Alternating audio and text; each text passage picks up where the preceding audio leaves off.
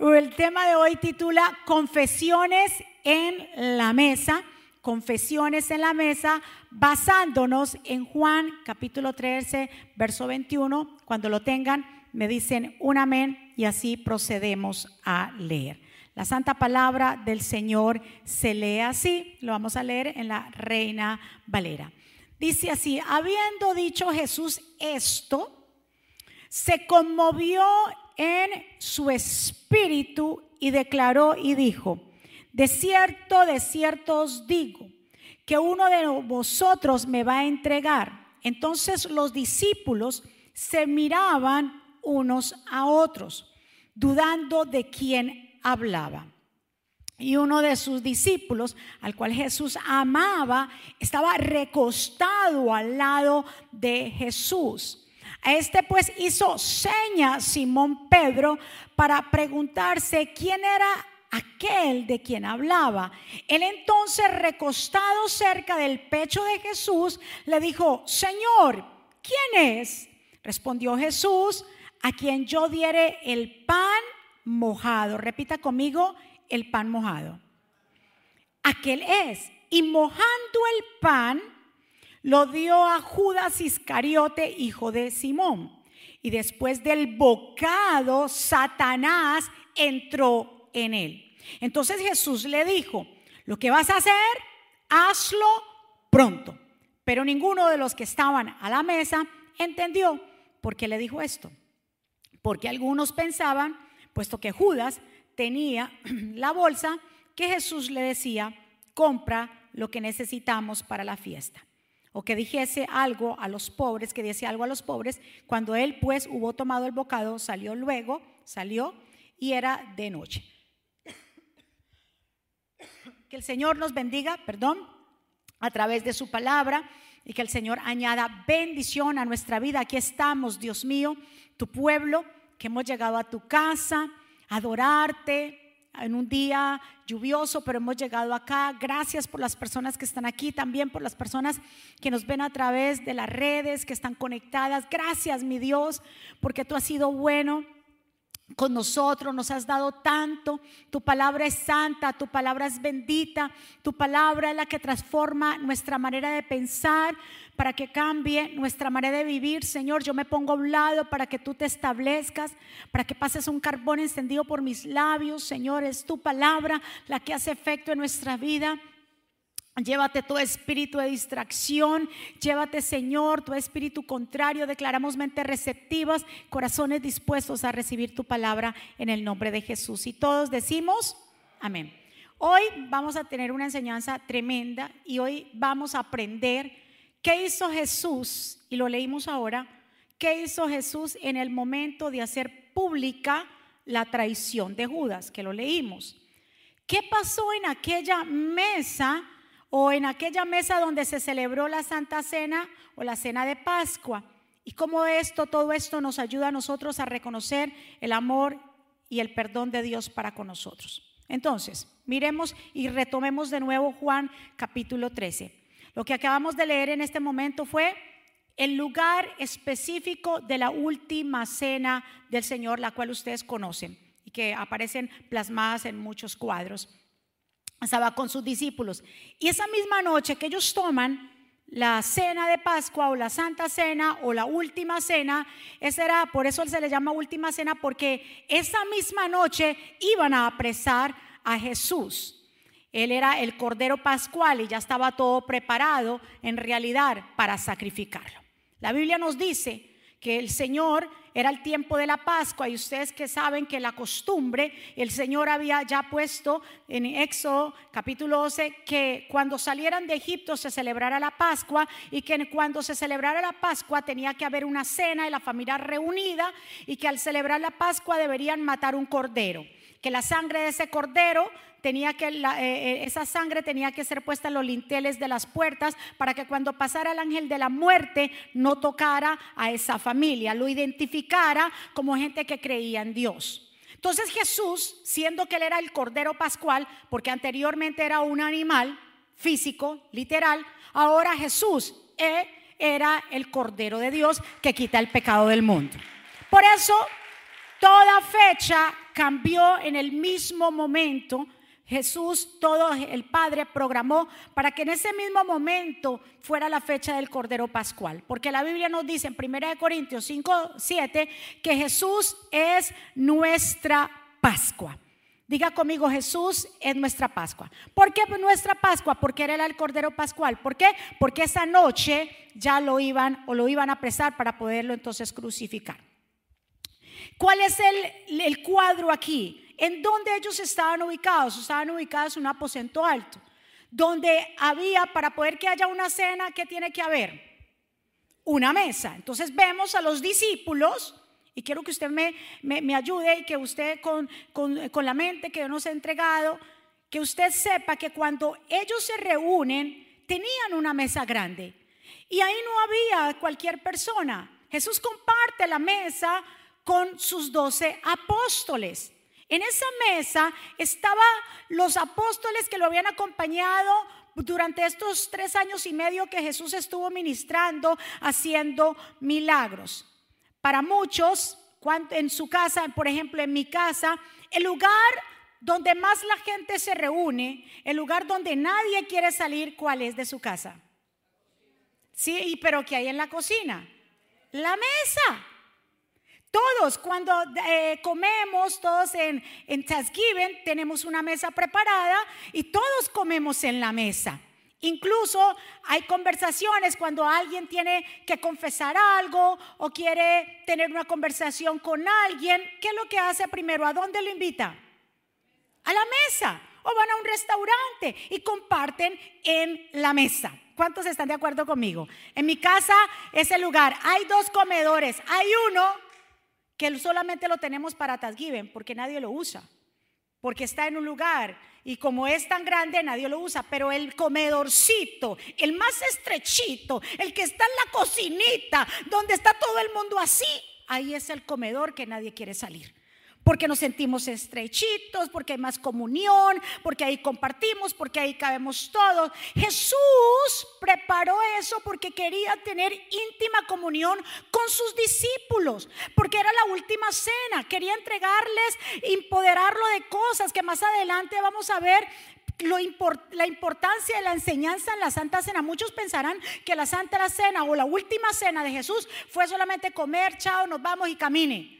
Eso fue un tiempo largo donde la enseñanza de Jesús hacia sus discípulos, sus discípulos fue crucial en la vida de ellos. Entonces, ¿por qué Jesús escogió una cena eh, que era en una mesa para despedirse de sus discípulos? Primero, vamos a resaltar y aprender esto.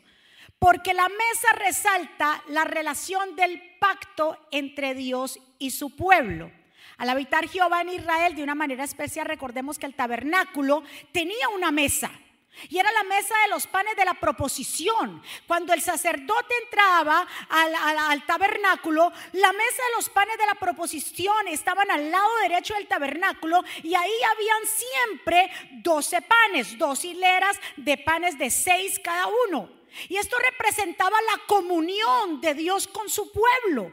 Por eso desde el principio se sabía que cuando había una mesa con pan era la representación de que Dios había aceptado a su pueblo y que, tenía que tener una comunión con él. ¿Cuántos están? Entonces, ¿qué es lo que representa la mesa? Relación de pacto de Dios entre su pueblo. Por eso Jesús escogió qué? Una cena porque representaba un nuevo pacto. Lo segundo, la mesa del pan enfatiza también la provisión de Dios para Israel. Dios es el creador de todas las cosas. Él fue el que hizo los pactos y prometió redimir al pueblo. Incluso cuando el pueblo tuvo hambre en el desierto, ¿qué fue lo que Dios les dio primero? Pan, el maná. ¿Por qué? Porque el pan eso representa una relación íntima. ¿Cuántos no le puede faltar el pan en su mesa? ¿Verdad? Sí, el pan, los italianos comen mucho pan, nosotros los, los latinos comemos mucho pan, pan de bono, buñuelo, eh, las pupusas, todo es hecho con harina, ¿sí o no? Por si acaso, también es, tiene que saber qué clase de harina va a comer. No, no vamos a hablar de dieta ahora, pero La mesa del pan enfatiza la provisión. Escuche muy bien lo segundo. La mesa representa la provisión que es de Dios para nosotros, para Israel, como el maná. La Biblia, una en la Biblia, una comida compartida en un momento de, estrecha comunión entre las personas, especialmente en el contexto del, del pacto. Incluso cuando Abraham, Dios le fue a confirmar de que iba a tener un hijo, ¿verdad que sí? Eh, vemos aquí que Abraham estaba en la tienda, en Génesis capítulo 18, estaba en la tienda y vienen tres varones, uno de ellos eh, era Dios, o sea, era el ángel de Jehová, eh, el mismo Jesús que se le aparece y le hablan del pacto y ¿qué hace Abraham? Para recibirlos y darle la bienvenida a la llegada de estos tres ángeles, uno de ellos Jesús, ¿qué hace Abraham? Dice que Abraham les prepara tremenda cena. Dice que Abraham manda matar un cabrito y que entonces cuando él eh, le dice a los ángeles, queremos, Abraham le dice, eh, eh, quiero dedicarles una cena, que dice Abraham, que dice los ángeles, haz como has dicho, hágalo. ¿Por qué? Porque le iba a entregar un pacto. Escuche muy bien, Dios quiere intimidar con su pueblo. Dios quiere que el pueblo lo conozca. Y es por eso que más adelante vemos en Apocalipsis que nos habla el capítulo 12 que dice, he aquí, escuche muy bien, he aquí yo estoy a la puerta y llamo. ¿Qué dice más adelante? Entonces, si oye mi voz y abre la puerta, yo entraré a él y luego ¿qué dice? Cenaré con él y Él conmigo. Entonces vemos cómo la cena es necesaria porque Dios nos manda intimidar. El pueblo tiene que conocer a Dios. Y para poder conocer a Dios tiene que intimidar con Él. ¿Y cómo es intimidar con Él? Compartir con Él en la mesa. ¿Cuántos están de acuerdo? Vamos, denle un aplauso fuerte. Dice ahí en el verso 8 de Génesis 18, tomó también mantequilla y leche y el becerro que había preparado y lo puso delante de ellos y él estuvo con ellos debajo del árbol. ¿Y qué dice ahí? ¡Ah! Abraham comió con los ángeles. Comieron y ahí cuando come viene y le dice el pacto y le dice que el año que viene Sara tendrá un hijo. Sara que era estéril va a tener un hijo. Ve cómo Dios todo lo cierra con broche de oro. ¿Cómo lo cierra el Señor las cosas? Con una cena. Diga conmigo, invítame a cenar, dígale a su vecino. Invítame a cenar. Amén. Incluso cuando alguien quiere conocerlo a usted, lo primero a que lo invita.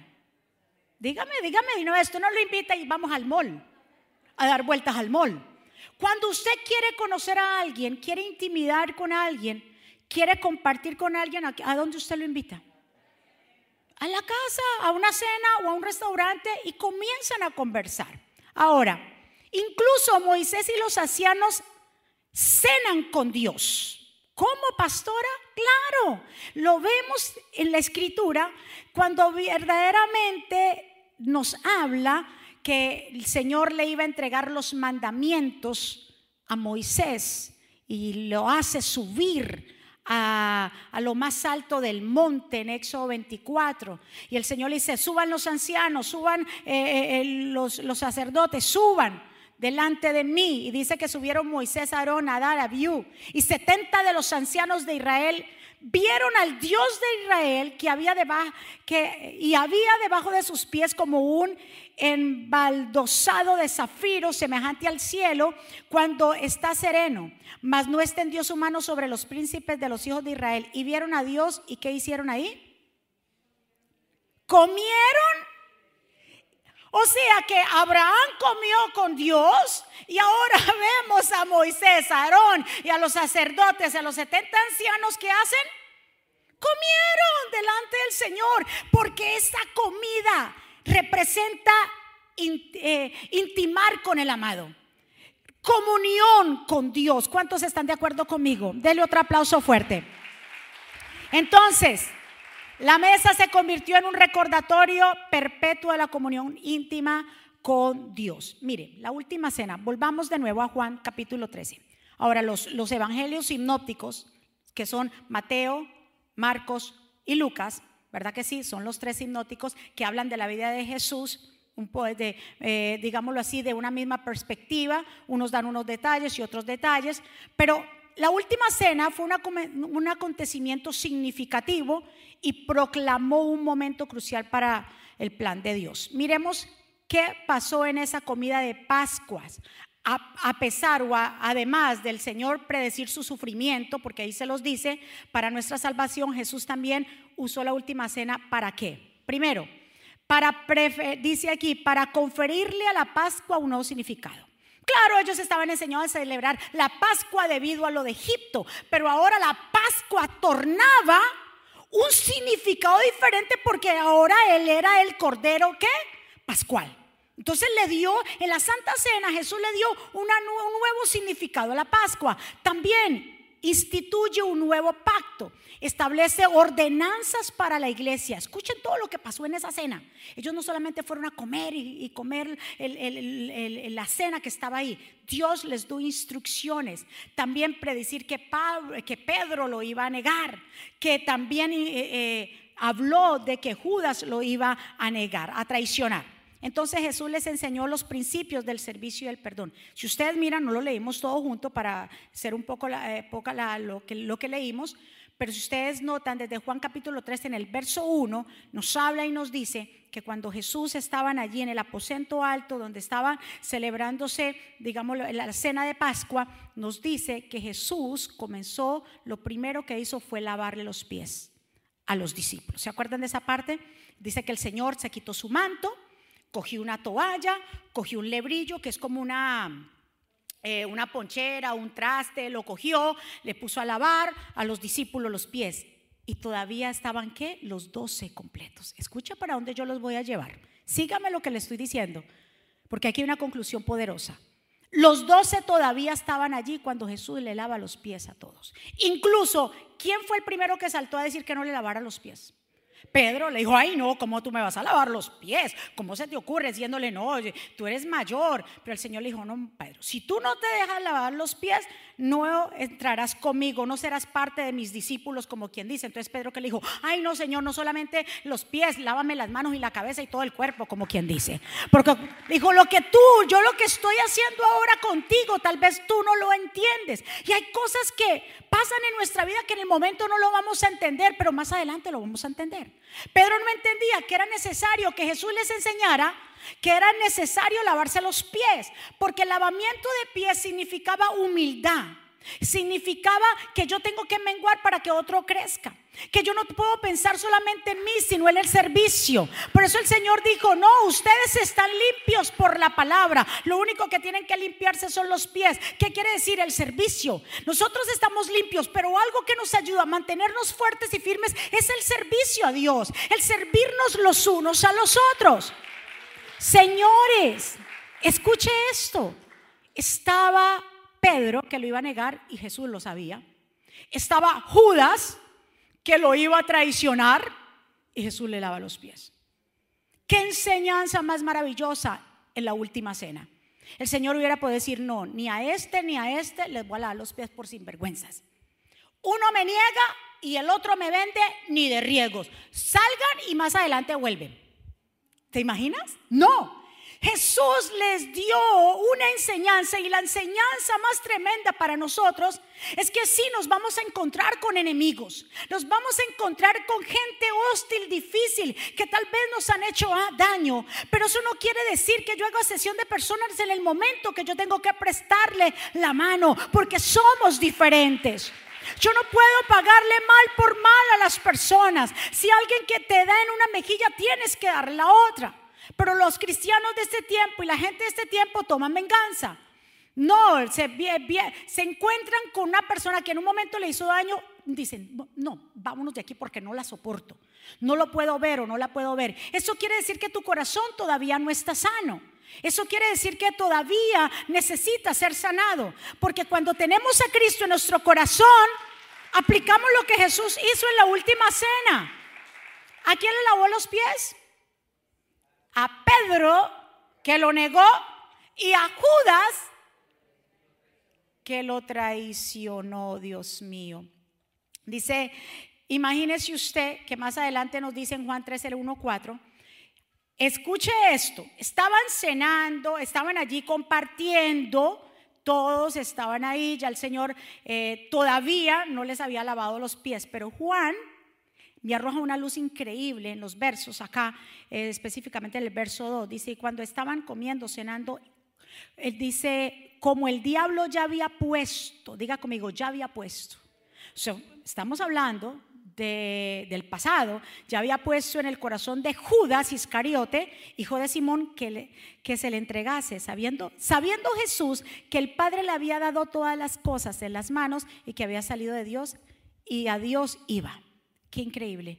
Jesús ya sabía la semilla que el diablo le había puesto a Judas. Mas sin embargo, seguido de ese verso, me dice que entonces el Señor se para de la cena y dice que le lava los pies.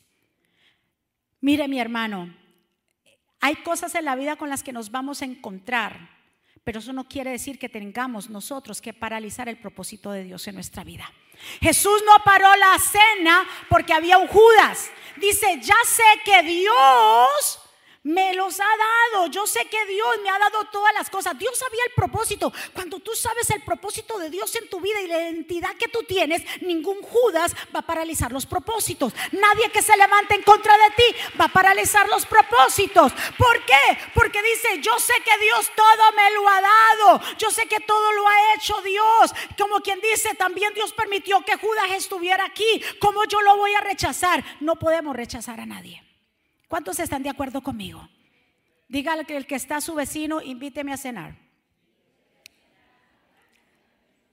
Escuche muy bien, le lava los pies a los doce. Incluso en el verso 14 nos manda a nosotros a ser humildes. ¿Cuál es lo que Dios está buscando entre nosotros, entre nosotros los hermanos? Humildad. Dice, si ustedes están ya lavados por completo, ustedes están limpios. Ahora solamente lavarse los pies. Lávense los unos a los otros los pies. Ahora, lava los pies de Pedro, lava los pies de Judas y aquí les entrego un pensamiento. Porque el acto de lavar los pies significa servicio humilde y de servidumbre para con los demás creyentes, sin excepción de personas. Entonces miremos acá. Primero, miremos acá que algo que quería también entregarles, que anteriormente se usaba el lavado de los pies, ¿verdad que sí? Porque la gente caminaba, ¿verdad que sí? En tierra, en polvo y llegaban a los... Ahora, ¿quién es que hacía el lavado de los pies? Era la persona, el sirviente de menos categoría en esa casa anteriormente. El que lavaba los pies era el de menos categoría. Entonces, ¿qué quiso decirnos Jesús a nosotros con eso? Dice, yo no vine a ser servido, yo vine a servir. El que quiera ser mayor entre vosotros, ese va a servir. O sea que los que servimos a Dios, lo que servimos a los demás, le estamos diciendo a Dios, Señor, ese es un mandamiento que tú dejaste, es el servicio. Y eso demuestra que yo soy tu discípulo. Escuche muy bien. Ahora, primera confesión es en esa mesa. Seguimos en la mesa todavía, ¿verdad? Estamos en la mesa, Jesús con sus doce, no había nadie más. Ahí no cabía que la multitud que vino por allá, no, no estaba ni Lázaro, ni Marta, ni María, estaban sus doce, estaban ahí en intimidad. Jesús no se equivoca en elegir a sus discípulos. La gente dirá, pero ¿cómo puede ser posible? Hay uno que lo va a negar, el otro que lo va a entregar. Verso 18 dice, yo sé a quienes he elegido. Dios sabe a quién he elegido. Tú estás aquí y tú que me estás viendo allá, Dios te ha elegido y Él sabe que contigo no se ha equivocado. Nosotros nos podemos equivocar en el camino, le podemos fallar, pero Dios no se ha equivocado con nosotros al elegirnos. ¿Sabes por qué? Porque Él sabe más adelante que lo que no entendemos ahora lo vamos a entender y que nos vamos a poner en el camino correcto. Dice, yo sé a quién es elegido, más que para que se cumpla la escritura, el que come pan conmigo levantó contra mí su calcañar. O sea, el Señor ya lo sabía de los que estaban ahí. Dios conoce nuestro corazón. El único que conoce la intimidad de nosotros es el Señor. Incluso me remueve esa palabra en el verso 21. Dice, habiendo dicho esto, se conmovió en espíritu. O sea, viéndolos a ellos, Dios mío, sus doce que compartieron con él, que comieron el pan, que pasaron tantas cosas, que vieron tantas cosas, aprendieron del maestro. Había uno que lo iba a entregar y otro lo iba a vender. Por eso dice la escritura en el verso 21, y dicho eso se conmovió en su espíritu y declaró y dijo, de cierto, de cierto os digo que uno de vosotros me va a entregar. Fue muy difícil para Jesús, pónganse a pensar. Si cuando a usted le dan una traición, ¿cómo duele, verdad? ¿Cómo duele? La traición en todos los ámbitos. No estoy hablando solamente en pareja, sino en los socios, en los negocios. ¿Cómo duele? Una traición de un hijo cuando hablan mal de sus papás. Una traición en una manera, en el liderazgo. Claro que duele. Y Jesús viendo de todo el tiempo que había estado con ellos, uno lo negaba y lo, el otro lo iba a vender. O ya, mejor dicho, ya lo había vendido en su corazón. Ahora vemos cómo su corazón se conmueve. Incluso la palabra conmovida o turbada en Juan capítulo 12 es la misma palabra que se conmovió. O sea, quiere decir, viene el griego original traza, eh, tarazao o tarazo, que, el cual sugiere una gran agotación y perturbación. O sea que Jesús estaba qué? Estaba muy triste. En esa cena les estaba, estaba con ellos, pero también sabía y era muy triste para él ver lo que estaba sucediendo. Ahora, entrando en materia ya, digámoslo así, para ir terminando en esta parte, lo cual nos da una clara muestra de cómo se encontraba el estado emocional de Jesús. Judas hizo un papel, wow, increíble, verso 22. ¿Sabe por qué Judas hizo un papel tremendo? Porque dice bien claro que entonces los discípulos se miraban cuando Jesús dijo, alguien me va a traicionar, entre todos se miraban y decían, pero ¿cuál? ¿Pero cuál? Si Judas no hubiera hecho un buen papel, hubiera dicho, uy, usted hermano, usted es el traidor. Usted, usted. Pero todos decían, ¿cuál? ¿Y cuál de nosotros? ¿Y por qué? Porque el traicionero sabe jugárselas bien. El traicionero tiene una máscara increíble. Incluso, como iban a pensar? Y es que el Señor es tremendo. ¿Cómo iban a pensar que fuera Judas si el Señor le había entregado la tesorería, porque el, ser tesorero es un, digámoslo así, un papel en el cual se deposita la confianza en esas personas. No son cualquier persona, son personas en las cuales se deposita la confianza que van a manejar bien, súper bien esa finanza, porque tienen temor de Dios. ¿Y Judas quién era? El tesorero de Jesús. El tesorero, cuando estas mujeres llevaban las ofrendas a Jesús, cuando estas mujeres y la gente de la ofrenda para poder que siguieran caminando, el Señor le entregaba todas las ofrendas a quién? A Judas. Y Judas parecía que tenía ese espíritu de, de, cuando una persona ama más el dinero, avaro, avaricioso. Incluso cuando el Señor dice, algunos de ustedes me van a negar, todos se comenzaron a mirar. me imagino que a Judas ni lo miraron. ¿Y cómo va a ser Judas si el Señor le entrega la plata a Judas? Imposible. Y todos mirando a ver quién era. Y absolutamente nada. Incluso cuando el Señor más adelante, ahorita lo vamos a ver, que el Señor le dice, eh, haz lo que tengas que hacer a Judas. Incluso cuando Judas salió por esa puerta y los discípulos escuchan que Jesús le dice, haz lo que tenga que hacer, ¿sabe qué dijeron los discípulos? No, quiere decir que pronto fue que fuera a comprar pan. Eso fue que tal vez el Señor lo mandó que fuera a comprar pan. O sea, tal vez el Señor lo mandó para que le diera una ofrenda a los pobres. ¿Cómo sería Judas, pastor? ¿Cómo sería Judas que te había hecho un tremendo papel? No se confíe de todo el mundo. Deje que los frutos hablen por sí solos. El Señor lo sabía. El Señor lo sabía, pero como quiera le lavó qué? Los pies. Aunque usted sepa que hay una manzana no muy buena dentro del grupo, déjelo quieto, que ellos mismos se van solos. Ay, yo no sé con quién yo hablo aquí. No, como que no, no me entendió. Dentro de tu mesa va a haber gente traicionera. Ay, Dios mío. Escuche, dentro de tu misma mesa, de tus íntimos, van a haber gente traicionera. Pero no lo saque. Ellos mismos se van a salir solos. Del otro aplauso fuerte. Ay, ellos mismos se van a dar a conocer.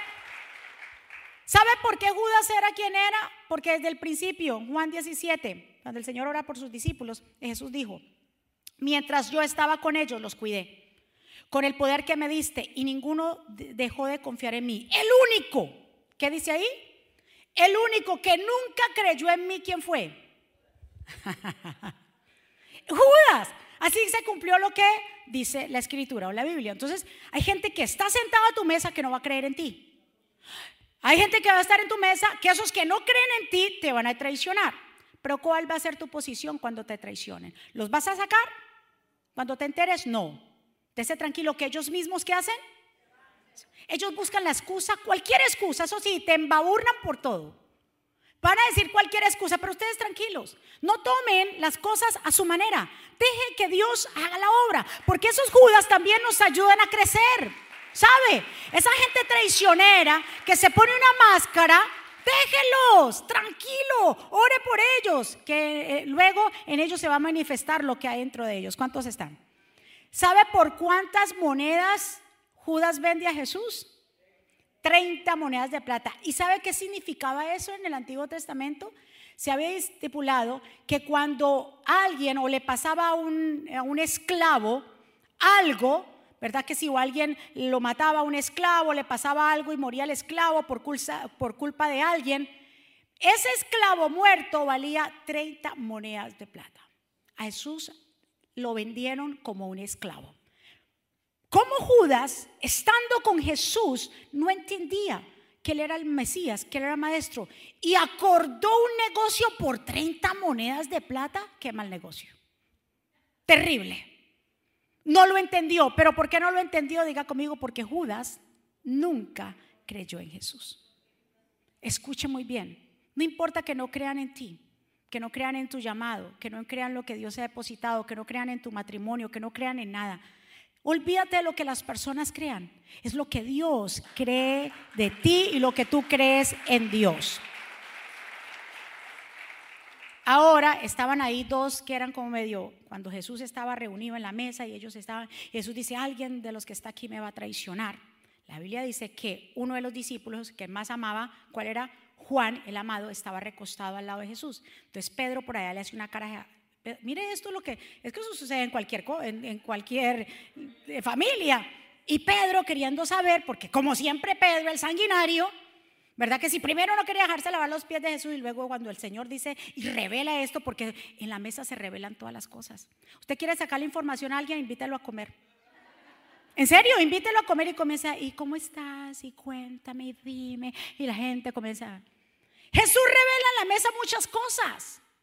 Y cuando Jesús dice eso, Juan que estaba ahí, Pedro le hace, ahí dice que él hizo un gesto, pregúntale al maestro cuál de nosotros es.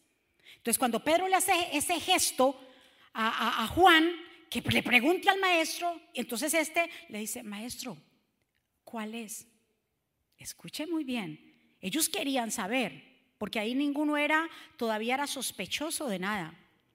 Wow, ninguno era sospechoso. Y cuando Jesús le dice esta palabra, verso 26, respondió Jesús, a quien yo diere,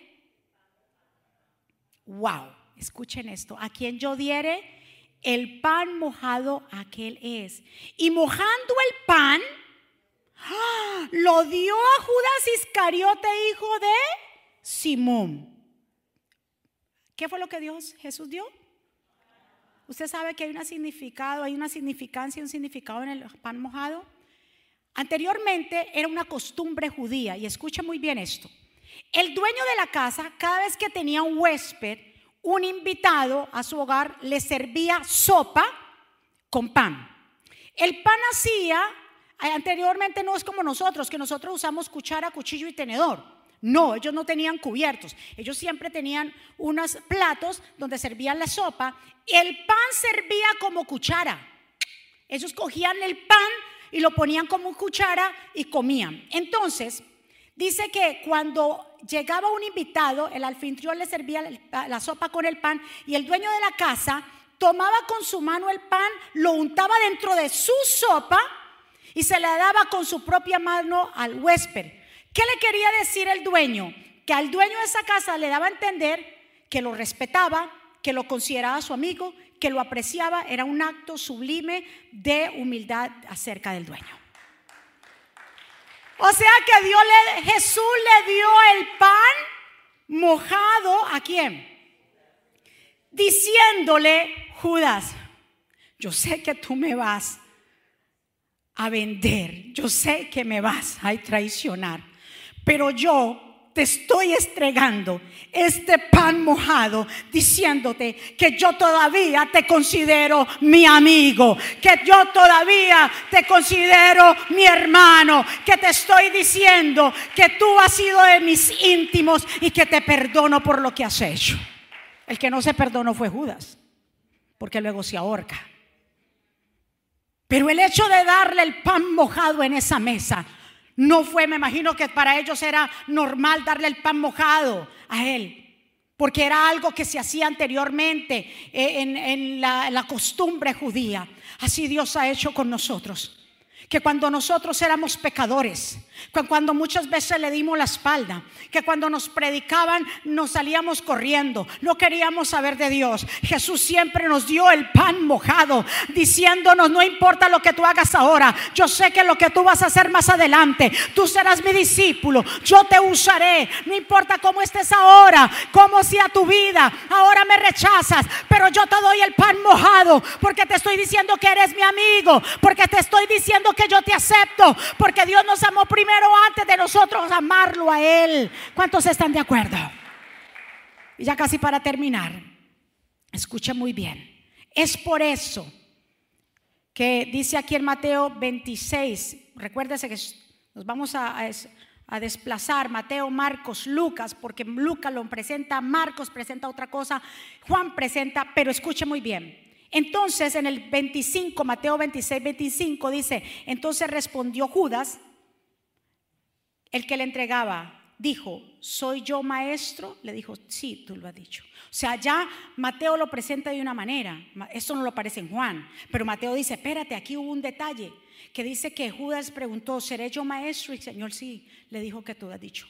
Allí hace un pare y como que le da seguimiento Juan capítulo 13.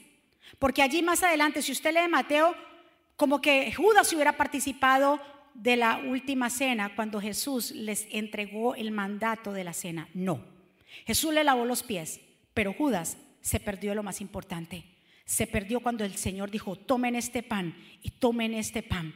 Este pan es mi carne, este vino es mi sangre. Judas no participó de eso. Judas lo único que se llevó el bocado. Así son la gente traicionera.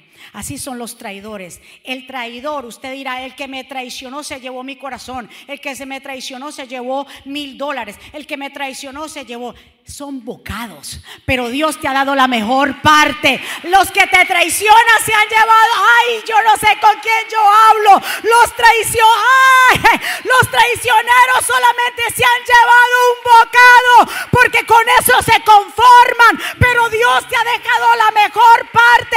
Deja que se lleven el bocado. No pelees por nadie. Deja que ellos se conforman con un bocado. Ponte de pie.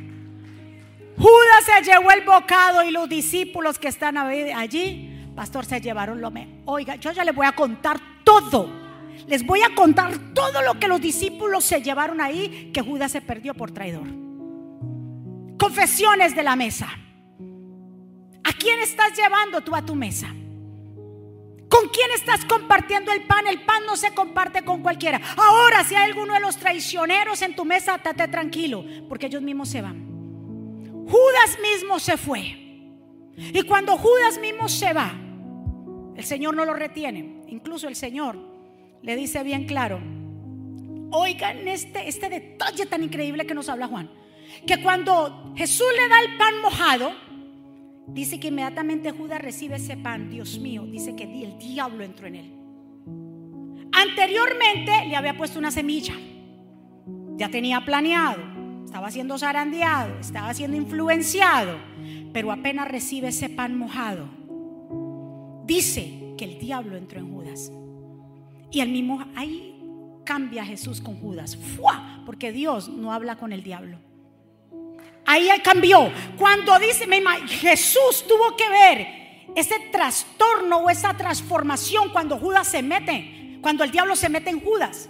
Y Jesús de una vez cambió y le dijo, ahora, ya no le habla a Judas, le habló al enemigo que estaba. Le dijo, haz lo que tenga que hacer, hazlo pronto. Le dijo el enemigo, papá, yo ya sé tus planes, mi hijo, olvídate de eso. Yo ya sé. Pero yo tengo, el Padre tiene un mejor plan para mí. Haz lo que tengas que hacer, hazlo pronto. Así sea, con la gente que tienes alrededor. Si tú sabes, date tranquilo porque ellos van a salir pronto. El Señor lo retuvo, ve, no me vas a traicionar. Mira lo que yo te meto, hasta te lavé los pies. Haz lo que tengas que hacer. Así usted tiene que ser con la gente. Haz lo que, que hagan lo que tengan que hacer. ¿Quién es que te va a defender? ¿Quién es el que te va a pelear por ti? ¿No será Jehová? Recuérdese, los que te han robado, los que han tenido compañía, que les han robado, que los, han maltratado, ¿se han, ¿se han llevado qué? Diga conmigo, se llevaron un bocado. Lo mejor estaba en la mesa. Ay, yo no sé con quién yo hablo. Lo mejor estaba en la mesa. Deje que se lleven el bocado. Esa mujer me quitó a mi marido. Se llevaron un bocado. No peleé por eso. Ese hombre, esa mujer, aquella, no, un bocado.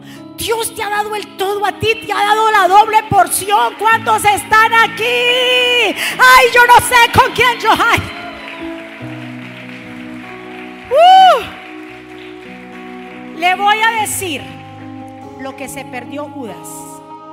Tú, no y yo no nos podemos perder de esto. Dios nos ha invitado a su mesa para comer con Él intimidar. Estamos ya en su mesa. Somos sus íntimos. No lo pierdas, ¿eh? No pierdas de vista, no te salgas de esa mesa. No te salgas. Mire, cuando Jesús dice, cuando Judas salió por esa puerta, ¡fua! a entregarlo, a decirle dónde Jesús iba a ir después de, de que estuviera en el aposento alto. Dice la Biblia que apenas salió Judas, Jesús les dice, les doy un nuevo mandamiento. Les dio el nuevo mandamiento le dijo la revelación del camino al Padre. Todo eso está después de Juan capítulo 13. Léaselo. Fua, fua, el mensaje de Jesús en la mesa. Les habló de la promesa del Espíritu Santo. Le dijo de qué serían llenos lo que Judas se perdió por traicionero. Le dijo la obra del Espíritu Santo. Les habló de lo que la tristeza se iba a convertir en gozo. Jesús le dice de cómo él ha vencido al mundo. Y lo más hermoso lo más lindo. El Señor cerró esa cena con brocha de oro. Juan capítulo 17, ¿sabe qué hace? Ora por sus discípulos. ¿Y qué oración? Váyase cuando llegue a su casa, le invito como tarea. Léase Juan 17. Ya Judas se había ido y Jesús comienza y ora por ellos. Ahora estaban los que tenían que estar. Estaban allí los once apóstoles, los que Dios iba a hacer cosas. ¡Ay Dios! Los cuales Dios iba a hacer grandes cosas. Estaban allí. Jesús ora por ellos. Le dice al Padre, Padre, yo no te pido que los saques del mundo, pero que los protejas. Incluye esa oración a nosotros, hijo. No te pido solamente por aquellos que están conmigo, sino por aquellos que han de recibir la palabra. Eso somos tú y yo. Mira, mira, yo te vengo a decir, si Jesús ya te invitó a la mesa, si estás en la mesa, si eres su íntimo, no te salgas de esa mesa. El diablo que se vaya corriendo, dile, pero conmigo no cuente. Yo no quiero esa vida. Yo no quiero estar ahí afuera. Yo no quiero vender a Jesús. Jesús ha hecho mucho. Ay. Jesús ha hecho mucho por ti, por mí. Jesús ha hecho lo que nadie ha hecho. Jesús pagó un precio muy alto. ¿Cómo lo vamos a vender? Por 30 monedas. Por cualquier cosa. Por un deseo, como habla el pastor, un deseo carnal. Por las vanidades de este mundo. No vale la pena. Ya somos sus íntimos. Nos vamos a estar en esa mesa. ¿Cuántos están aquí? Escucha muy bien. Incluso esa palabra bocado a mí me causó fuá. Yo dije, pero ven acá, voy a buscar qué es bocado. Y dice bien claro que es una porción pequeña, un pedazo de comida, una cuestión. Que se lleven un pedazo, tú te quedas con todo el postre. Vamos, iglesia, del otro aplauso fuerte. ¿Cómo será nuestro encuentro? Estamos aquí, pero el Señor dice, yo vengo por ustedes, ustedes tranquilos. ¿Cómo vamos a celebrar el encuentro con nuestro Señor Jesucristo? Con las bodas del Cordero. ¿Y qué va a haber ahí? Una cena. Otra cena. Ay, Dios mío. Va a haber otra cena. Ay, que nos vamos a sentar con Él. Porque Él a sus ungidos, a sus escogidos les ha preparado una mesa. somos qué? Sus amigos. Incluso cuando salen de ahí, David, mira, cuando salen del aposento alto, dice que ellos cantan un himno y se van. El Señor dijo, nos vamos para, para el monte en Getsemaní, vámonos para allá a orar. Cuando vienen a buscarlo y nada más aparece ahí en el cuadro cuando estaban orando, ¿quién aparece? Judas. Y Jesús lo vio. Escuche bien. Y cuando Judas vino, ya le había dicho la señal a los soldados: al que yo le di un beso, a ese es, cójalo, apréndalo, lléveselo, pero bien seguro. Léaselo y verán en Juan. Aprácelo, pero bien seguro. Y viene Judas muy campante, porque el diablo ya estaba en él. Y le da un beso a Jesús. ¿Y sabe que Jesús le dice? Ay, Dios mío. Amigo, con un beso me entregas. ¿Cómo le dijo? ¿Qué fue lo que le entregó en la mesa? ¿El pan qué? Que significaba, eres mi amigo. Y en el momento de traicionarlo, verlo físicamente, dándole un beso, ¿qué Jesús le llama? Oye, pero el amor de Dios sí no tiene límites. El amor de Dios es grande. Le hubiera podido decir traidor. Con un beso me entregas, le dijo amigo. Ay, Señor, que Dios le dijo a Abraham, amigo. ¿Quién comió de los panes de la mesa de proposición cuando estaba por allá desterrado, huyendo de Saúl? David. Dios no hace partícipe de su mesa a cualquiera. Dios a ti y a mí nos ha llamado. Ya estamos en su mesa. ¿Cuántos están de acuerdo? ¿Cuántos están preparados para esa cena maravillosa del Cordero de Dios? Más adelante termino para el segundo servicio algo que tengo que decirle, pero yo creo que usted levante su mano hacia el cielo. Levante su mano hacia el cielo. Porque Dios, escuche muy bien, Dios nos ha llamado a su mesa. Dios nos ha llamado a nosotros amigos. Y la enseñanza de esta última cena de Jesús con sus discípulos, ahí tiene tremenda enseñanza y quiero que reflexionemos acerca de esto. Que estando Jesús en la mesa, teniendo a uno que lo iba a traicionar y a otro que lo iba a vender, les lavó los pies. Que lo que tú y yo tenemos que hacer con aquellos que nos persiguen, que nos injurian, que nos han traicionado. Servir. De esa manera, cuando nosotros servimos al Señor, le estamos diciendo, yo soy verdaderamente discípulo tuyo. Y no me voy a dejar llevar por mis emociones de pagar mal por mal. No, ni de venganza, sino que así como tú lavaste los pies de tus discípulos, incluyendo a, Judas, y no lo rechazaste, así yo mismo voy a hacer. Mi amor por ti es tan grande que yo voy a ser humilde, porque el que quiera ser mayor en esta vida tiene que aprender a ser humilde y a ser el menor. Jesús incluso no rechazó a Judas, no rechazó tampoco a Pedro. Incluso le dio el bocado del pan mojado que tipifica, amigo, eres bienvenido.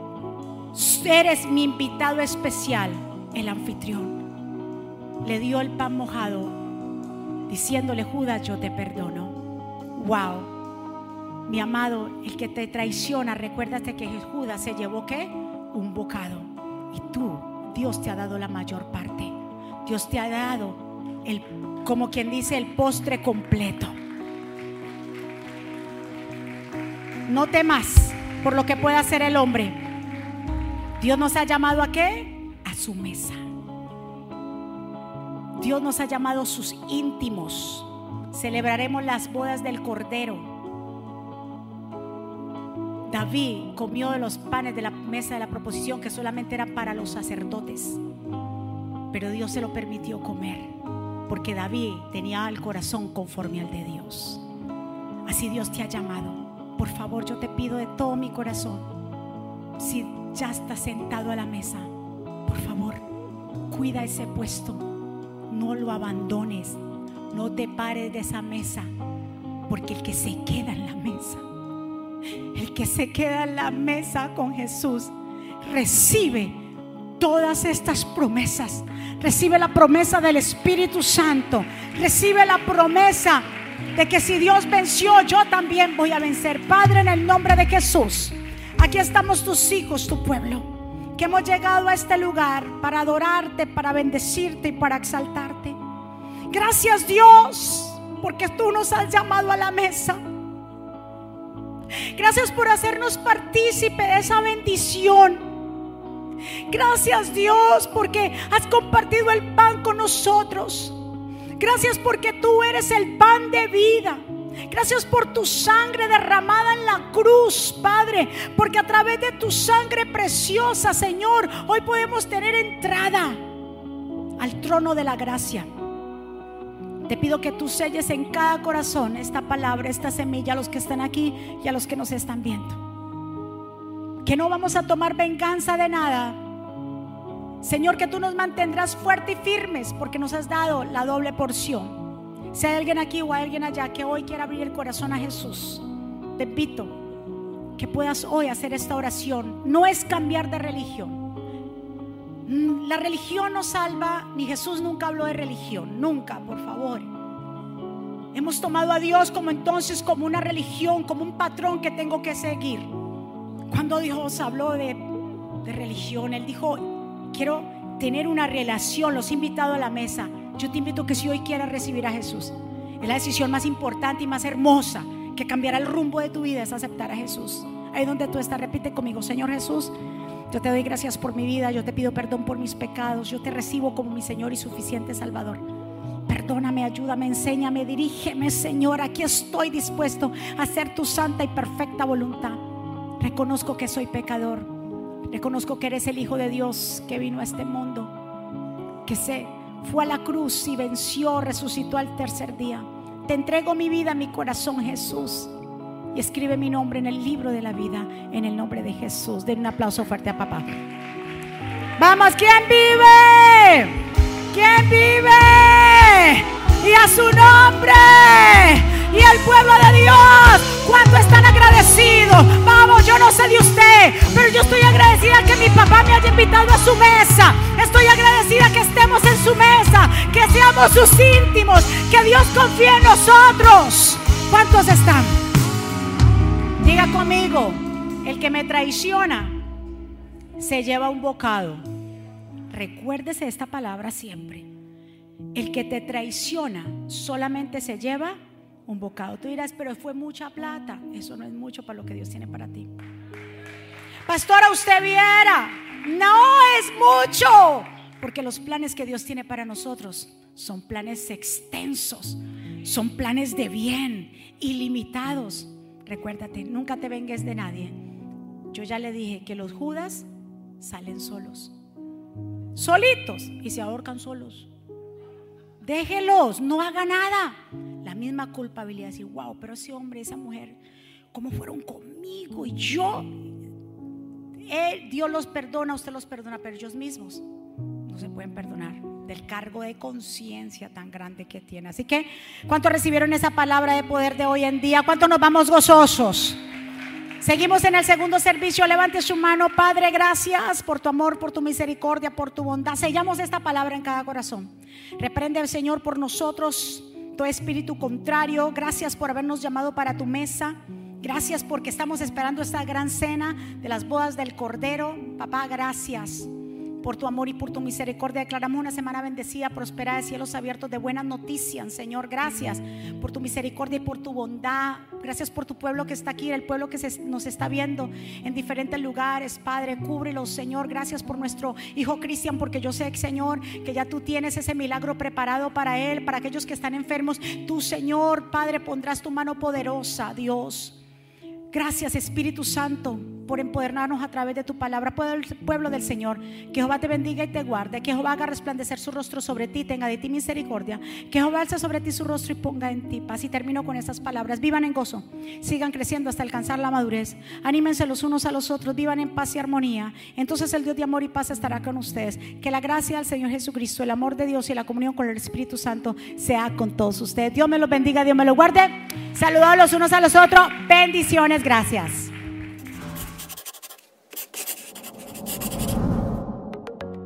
¿Quieres estar al día con todos los eventos de la pastora Mónica Jaques y Ministerio Jesucristo Vive? Ahora lo puedes hacer introduciendo la aplicación Mónica Hackes, ahora disponible en la tienda de aplicaciones de Apple y Google. Es muy fácil de usar y contiene un menú útil y de acceso rápido. Ahora podrás acceder al último libro de la pastora Mónica, eventos, palabras de fe e incluso comunicarte con nosotros vía chat. También puedes seguirnos en Facebook, Instagram, Twitter y YouTube para ver servicios de poder en vivo y recibir reflexiones, palabras de aliento y mensajes diarios.